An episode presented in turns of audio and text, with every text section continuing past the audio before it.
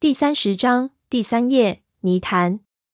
这一下摔倒是完全的猝不及防，比起在丛林中跋涉的摔倒完全不同。我根本连反应的时间都没有，就已经滚了下断崖。混乱间，我用力往身后抓，想抓到任何的东西可以把我自己停下来，但是手上摸到的全是光秃秃、长满青苔的岩面，手直接滑了下去。接着膝盖又撞到了石头上，我整个人一下没法保持姿势。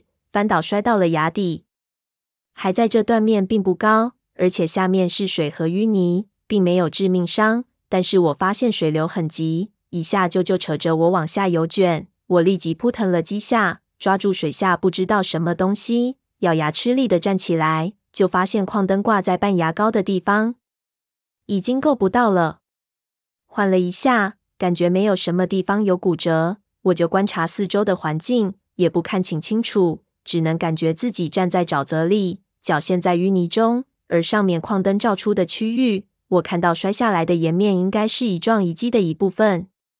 我心中奇怪，怎么那树后竟然会是断崖？那刚才那人在哪里说话？难道是像壁虎一样趴在树上？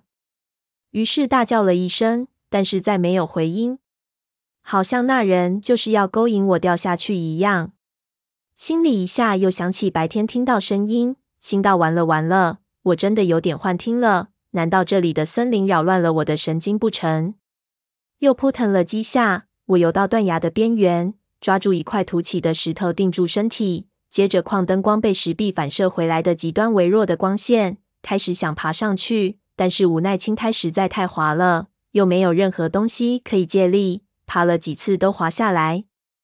我换了几面都不行。唯一可以前进的地方，就是顺着岩壁往沼泽的下游走。那边一片黑暗，但是这里水流这么急，附近不是有那种井口，就是会有陡峭的断层。一旦我失足，很可能给井口的漩涡卷进去，或者冲下小瀑布，那不死也得脱层皮。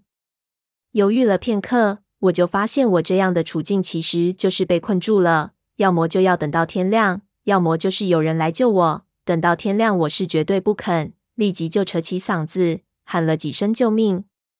他们也许就在不远的地方，这里这么安静，喊响点他们可能能听见。可是天不从人愿，喊着喊着，喊了半天，我喉咙都哑了，却连一点回音都没有。四周一片寂静，而且静得离谱，黑暗中连一点能让人遐想的动静都没有。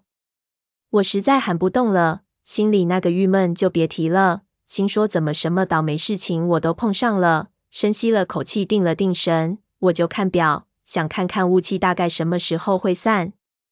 雾气散了之后，能见度会加大，这矿灯的光线就能照得更广，这样也许我就有办法爬上去，或者我可以在水底找什么东西把矿灯砸下来。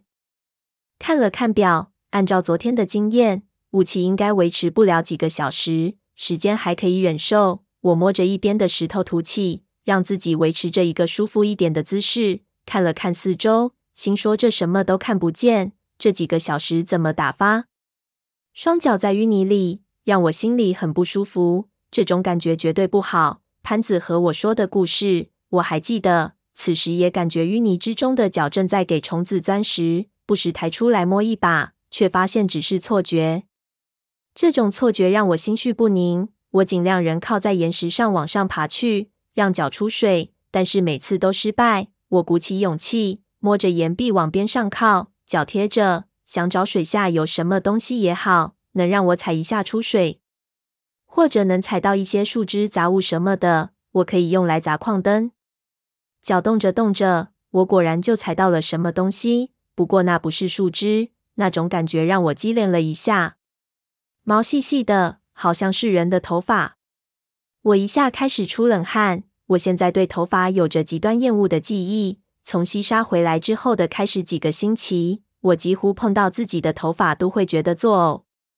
立即把脚抽了回来。我不敢再伸过去，但是脚一动，我又踢到了什么。这一次是软软的。我忽然意识到这里的淤泥里可能沉着什么的大个的东西。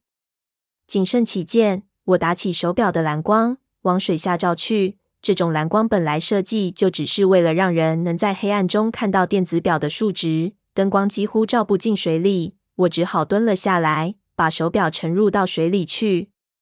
接着我就惊呆了，幽灵一样的蓝光下，我就看到一个沉在淤泥里的人，被埋在了淤泥里，头发像水草一样顺着水波舞动着。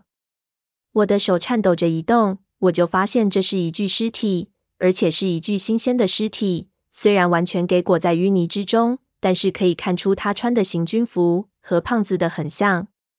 接着我就发现有点不对劲，转动手表的方向，我用力往前探去，就发现这前方底下的淤泥中竟然全是死人，全部都沉在淤泥之中，肢体交错在一起，犹如屠杀后的乱葬岗一般。而且所有的人都是刚死不久的。